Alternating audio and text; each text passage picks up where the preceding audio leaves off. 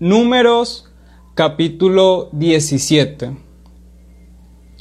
Dice lo siguiente, habló Jehová a Moisés y le dijo, habla a los hijos de Israel y toma de todos sus príncipes una vara por cada casa paterna, doce varas en total, conforme a las casas de sus padres. Tú escribirás el nombre de cada uno sobre su vara y sobre la vara de Leví escribirás el nombre de Aarón, pues cada jefe de familia paterna tendrá una vara. Las pondrás en el tabernáculo de reunión delante del testimonio, donde yo me manifestaré a ustedes. Florecerá la vara del hombre que yo escoja, y así haré cesar delante de mí las quejas que murmuran los hijos de Israel contra ustedes.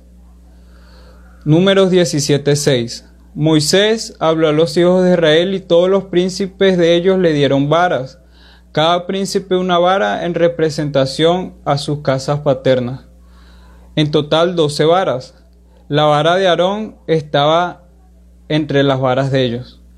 Moisés puso las varas delante de Jehová en el tabernáculo del testimonio y aconteció que al día siguiente fue Moisés al tabernáculo del testimonio y vio que la vara de Aarón de la casa de Leví había reverdecido, echado flores, arrojado renuevos y producido almendras. Entonces sacó Moisés todas las varas delante de Jehová ante todos los hijos de Israel. Ellos lo vieron y tomó cada uno su vara. Y Jehová dijo a Moisés, vuelve a colocar la bala de Aarón delante del testimonio, para que se guarde como señal para los hijos rebeldes. Así hará cesar sus quejas delante de mí, para que no mueran.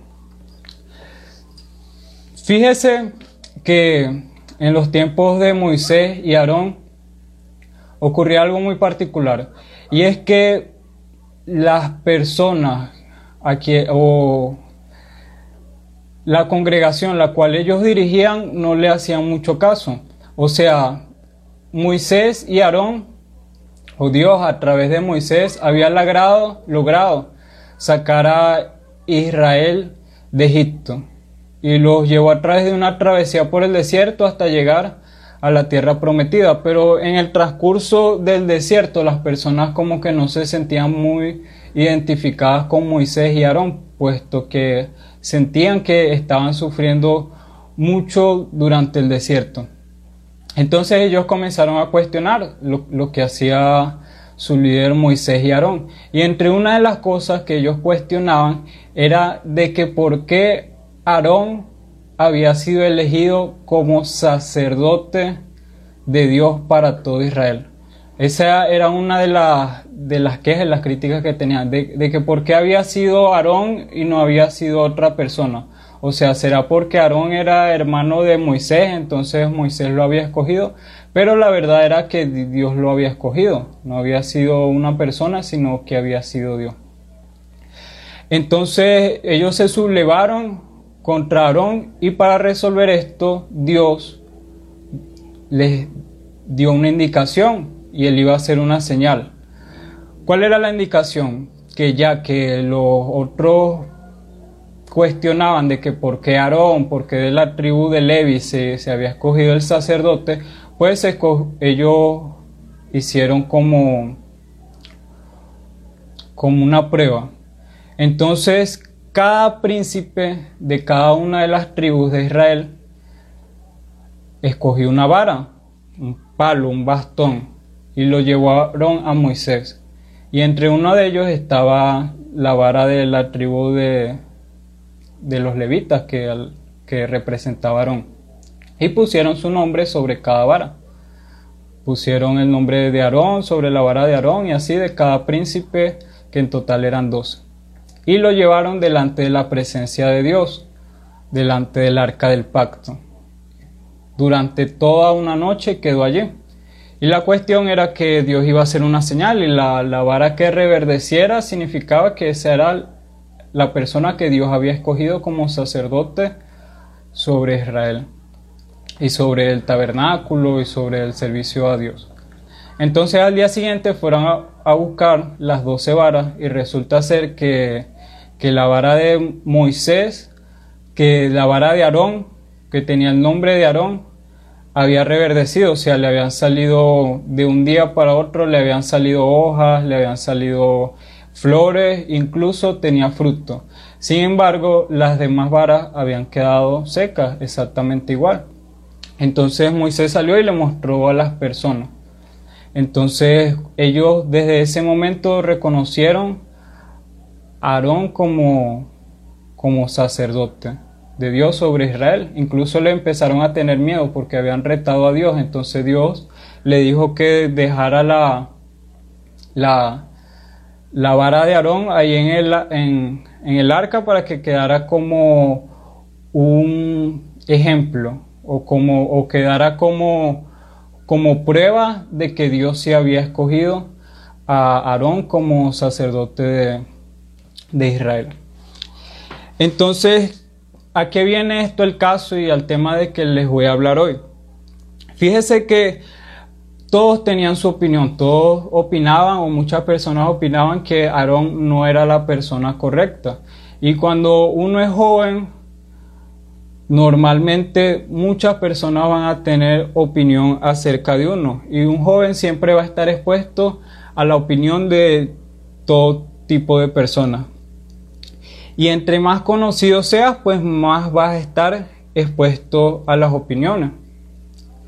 Te van a querer definir, te van a querer condicionar, te van a querer juzgar o incluso desacreditar. ¿Qué es desacreditar? Desacreditar es que yo digo que alguien no es algo. Por ejemplo, si a mi casa llega un hombre y toca la puerta y dice que es policía y viene a hacer una inspección, pero no viene con uniforme ni un, documento ni nada, yo le voy a decir, pues usted es un loco, usted no es ningún policía y usted no va a entrar a mi casa, ¿verdad? Yo lo estoy desacreditando, yo le estoy diciendo, no, usted no es un policía. Ahora, esa es mi opinión. Sin embargo, si viene un hombre con uniforme de policía y viene con una orden de allanamiento, ahí yo sí digo, no, viene la policía, es la policía, tengo que abrirle la puerta ahora. Desacreditar es eso, cuando yo le digo a alguien que no es lo que, lo que representa o lo que dicen que es.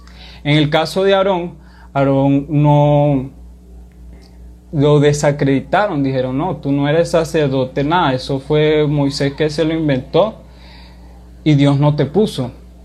A Moisés lo intentaron desacreditar y uno cuando es joven, sea o no sea cristiano, siempre lo va, lo a querer este, condicionar, juzgar, definir o desacreditar a uno en el sentido de decirle que tú no eres suficientemente importante o que tú no eres capaz de hacer cierto tipo de cosas. Por ejemplo, en el colegio, cuando uno estudia le ponen una nota por los exámenes, ¿verdad? Entonces, en base a esa nota, a uno le dicen, definen el nivel de inteligencia de uno. Si tú sacas 0,5 es porque eres muy bruto y si sacas 20 es porque eres muy inteligente. Claro, eso según el sistema educativo, según una nota. Es algo que, que le pone como una puntuación supuestamente a la inteligencia de uno. Entonces, siempre te van a decir que no eres suficientemente inteligente o que no eres suficientemente capaz o que no eres suficientemente talentoso. Un ejemplo es Michael Jordan. Michael Jordan fue uno de los, o es, reconocido como el mejor jugador de baloncesto de todos los tiempos. Sin embargo, Michael Jordan también fue un chamo, también fue un adolescente desprestigiado, desacreditado. Él comenzó a jugar baloncesto desde joven y cuando él era adolescente, tenía como 16 años, él quiso o se postuló para estar en el equipo principal de baloncesto del colegio al que él asistía. Pero no quedó seleccionado, le dijeron que, que él no calificaba como jugador de baloncesto para su equipo porque no tenía la altura suficiente ni cumplía con alguna de las actitudes que requería ser un jugador de ese equipo. Entonces él se fue muy triste a su casa y lloró toda la noche por, por lo que le habían dicho. Ahora, Fíjese que también dentro de la iglesia puede existir esto. Fíjese que hoy día hay muchas personas que opinan acerca de cualquier pastor o profeta y dicen, no, él no es pastor por esto, por esto y por lo otro. O no, él no es un profeta, él es un falso profeta. O no, fulanito no vive en santidad. Eso no lo haría alguien que está en santidad. O fulano no es cristiano porque hace este tipo de cosas. Entonces existe eso, la desacreditación. Personas que...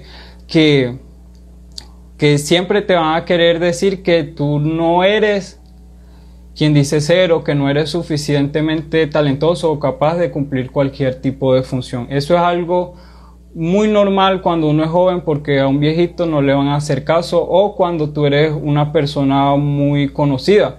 Fíjese que el último Mis Universo que hubo, todas las críticas que hubo en torno a, la que fue seleccionada Miss Universo y todo el mundo decía, no, ella no se la merecía porque obviamente se lo merecía Venezuela y todas estas cosas, entonces la desacreditan a ella. Y hay muchas críticas, entre más conocido sea, más desacreditado vas a ser.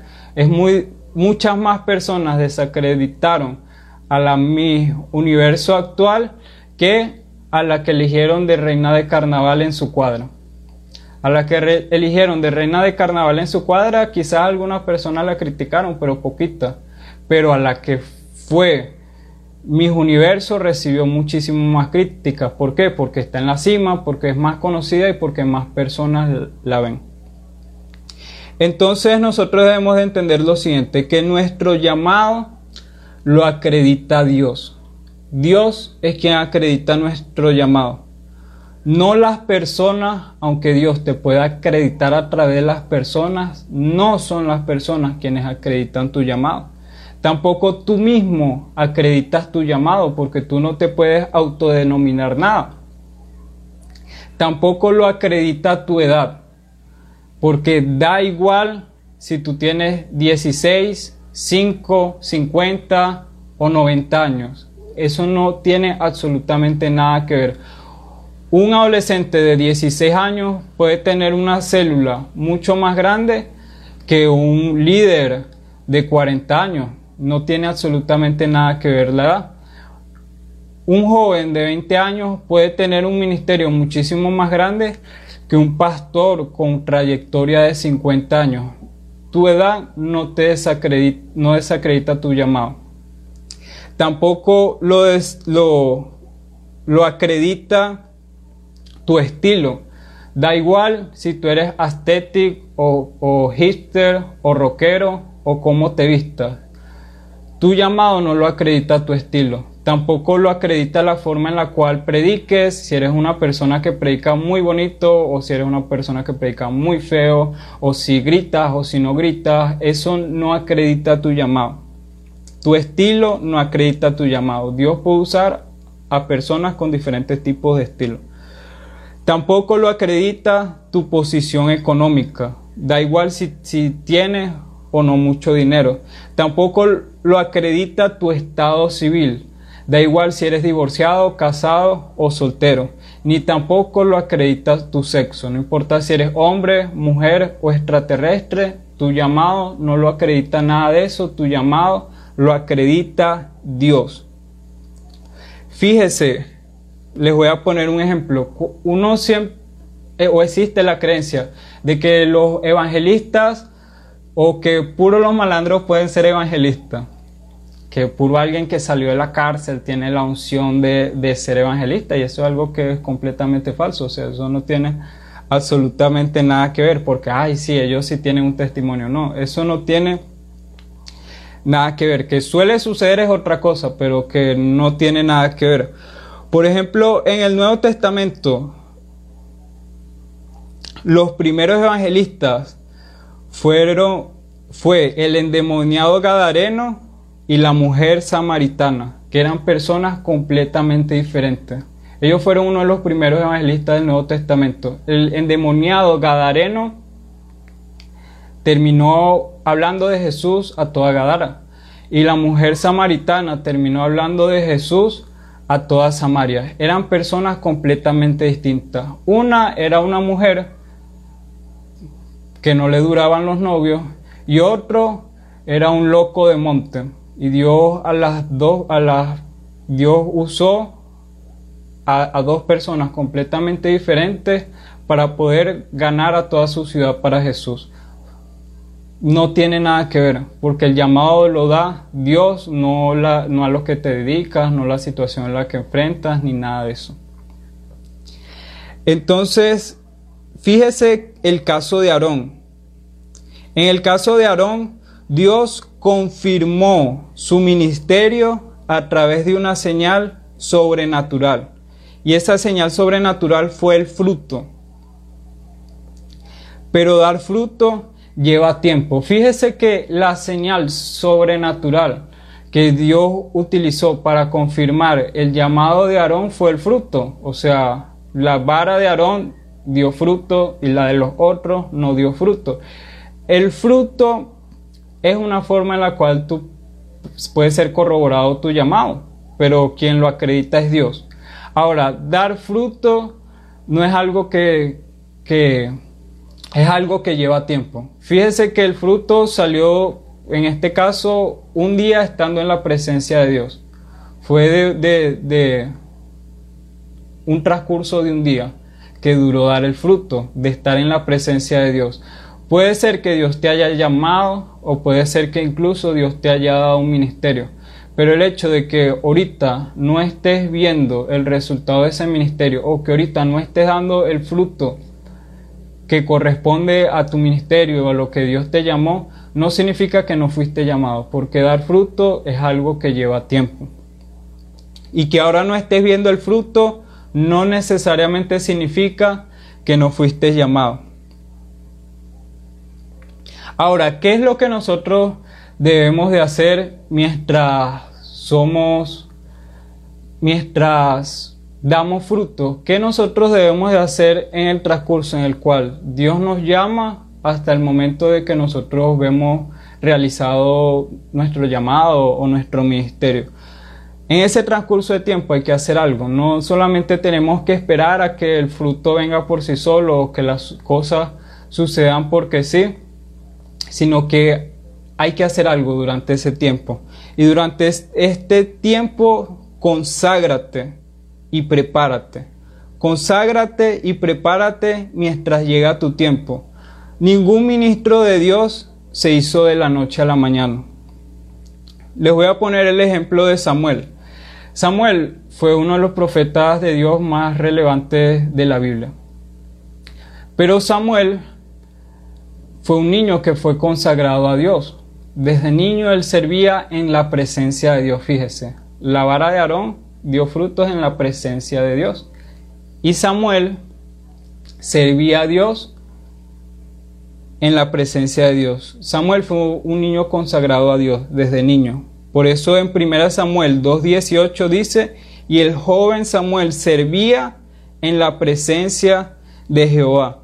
También dice en 1 Samuel 3.19 que Samuel crecía y Jehová estaba con él. O sea que Samuel crecía con Jehová. Pero fíjese que cuando que Dios llama a Samuel, lo dice en Samuel capítulo 3 creo, Dios llama a Samuel siendo un joven. Por eso digo, la edad no acredita tu llamado, es Dios. Dios llamó a Samuel siendo un joven. Y fíjese que Dios estaba llamando a Samuel para ser profeta pero Samuel ni siquiera sabía escuchar la voz de Dios. Fíjese las cosas. Samuel ni siquiera sabía escuchar la voz de Dios y Dios lo estaba llamando a ser profeta.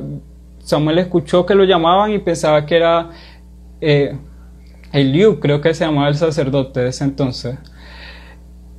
Él pensaba que era otra persona, él ni siquiera sabía escuchar la voz de Dios. Sin embargo, Dios lo estaba llamando a ser un profeta. Por eso es que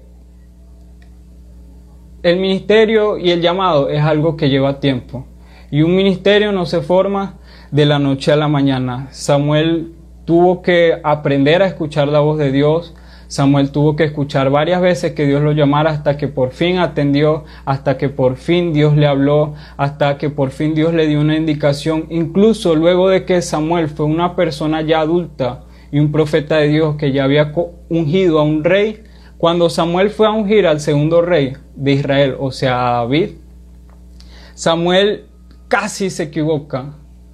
O sea, Samuel discernió de forma incorrecta quién iba a ser el próximo rey. Cuando vino el papá de David, le presentó al hermano mayor, él dijo de entre sí, no, es este, vamos a ungirlo. O sea, le falló el discernimiento en ese momento, ya cuando, cuando, cuando Samuel ya era un adulto y un profeta que ya había estado mucho tiempo en la presencia de Dios, sin embargo, Dios, Dios lo corrigió y le indicó cuál era quién iba a ungir. Así que un ministro de Dios no se forma de la noche a la mañana. Y mientras te conviertes en quien Dios quiera que te conviertas, debes de consagrarte y prepararte. Samuel estaba en la presencia de Dios. Samuel servía delante de la presencia de Dios mientras Dios lo estaba consagrando, mientras Dios lo estaba preparando.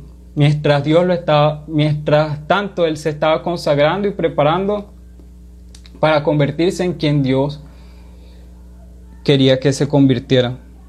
Que Dios te llame hoy no significa que hoy vas a ver el fruto.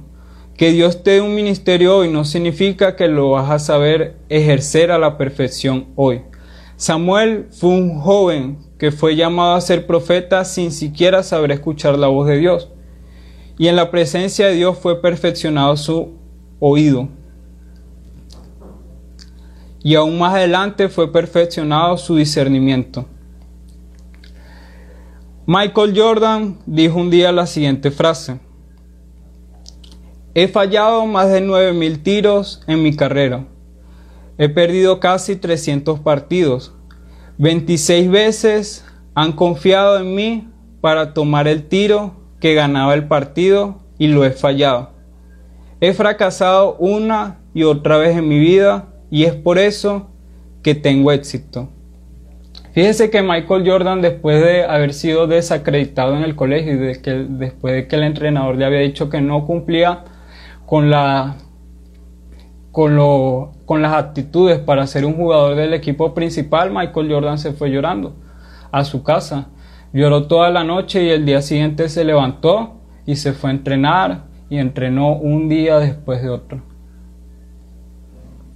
Luego participó para ser miembro del equipo junior, o sea, del equipo más chiquito del colegio, o sea, donde jugaban los carajitos a ver si lo aceptaban y lo aceptaron. Y en ese equipo él fue desarrollando su talento, fue desarrollando sus actitudes y además pasó el tiempo y creció y llegó a tener una altura óptima. Más adelante fue aceptado en el equipo principal del colegio y pues más adelante fue a la universidad, cada vez se volvió más profesional hasta el día de hoy, ser el conocido como el mejor jugador de básquetbol de todos los tiempos.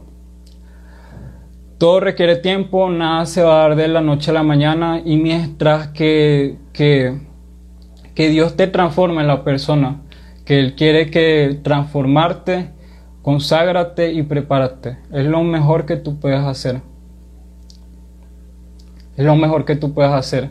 Conságrate, prepárate, sirve a Dios. Y date cuenta que a medida que pase el tiempo, Dios te va a ir orientando en tu llamado, en lo que Dios te llamó a hacer, en el ministerio que Dios te entregó. Dios te va a ir afirmando a medida que pase el tiempo. Fíjese que la Biblia dice que muchos son los llamados, pero pocos son los escogidos. Quizás el día que Michael Jordan le dijeron que, no calificaba para el equipo principal, también otros jugadores no calificaron. Pero lo que diferencia es lo que hizo Michael Jordan después de eso. Quizás los otros se dedicaron a otras cosas, pero Michael Jordan siguió entrenando. Muchos son los llamados, pocos son los escogidos. Procura ser de los escogidos.